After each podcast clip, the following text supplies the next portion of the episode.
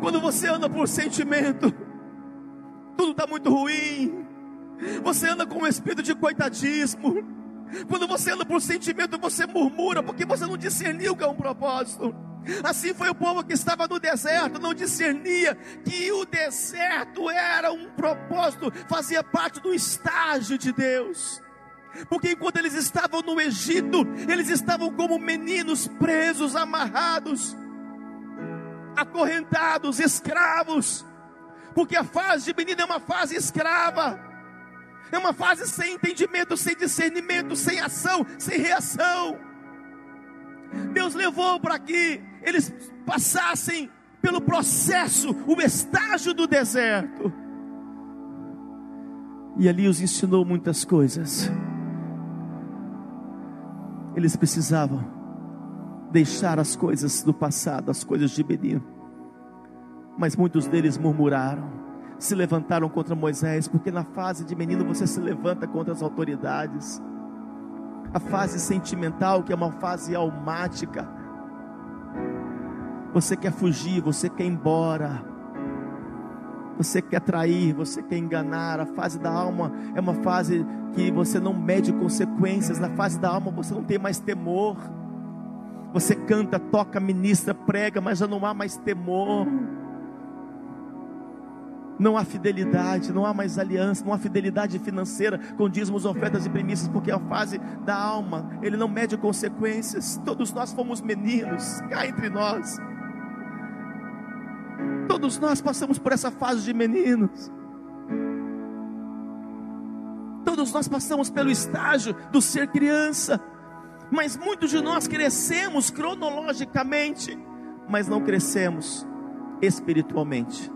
Não se cresce espiritualmente quando a sua alma está presa nas quatro paredes. Quando você anda pelo espírito do coitadismo, da autocomiseração. Quando você aceita a opressão do inimigo, aceita a depressão. Quando você fica preso nas quatro paredes com o sentimentalismo de incapacidade, de impotência. Quando você faz uma libera uma automaldição. É a fase da alma, é a fase do coração. Por isso que o discernir é mais importante do que o sentir. Agora ouça. Em 1 Coríntios 2,14, o apóstolo Paulo nos entrega uma revelação. Esse grande apóstolo. 1 Coríntios 2, verso 14. Espero que você esteja aí acompanhando também. Está publicando aqui? Dá para eles assistirem aqui? Ótimo.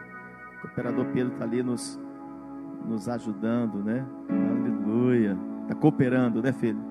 1 Coríntios 2, 14, verso 15.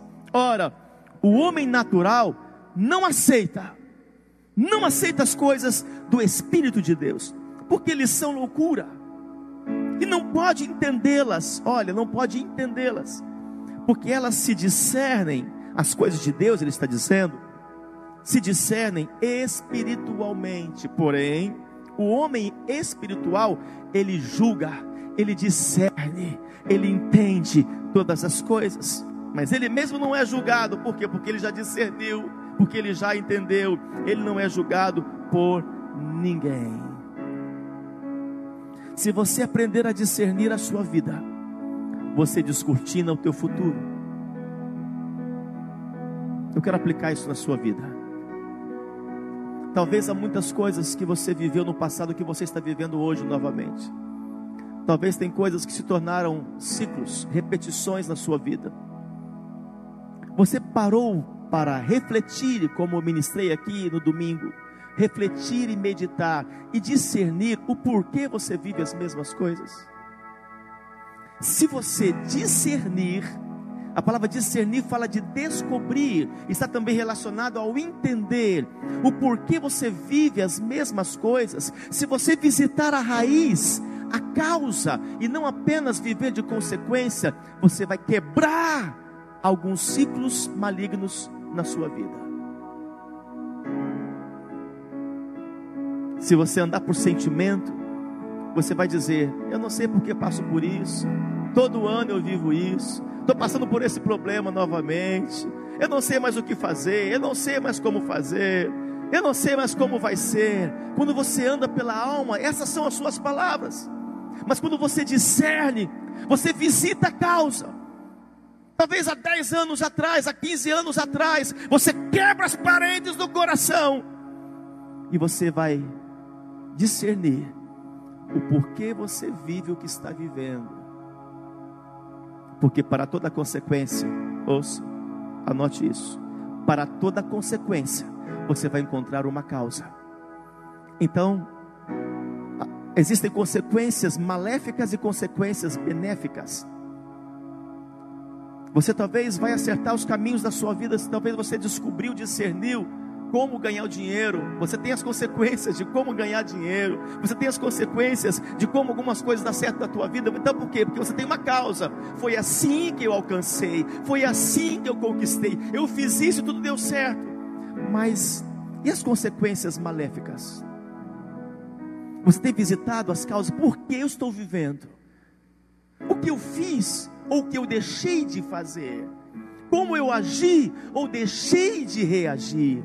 Quais foram as atitudes que eu tive no passado que me levaram a viver o que eu estou vivendo? Durante esses anos, durante esses tempos, isso é viver discernimento.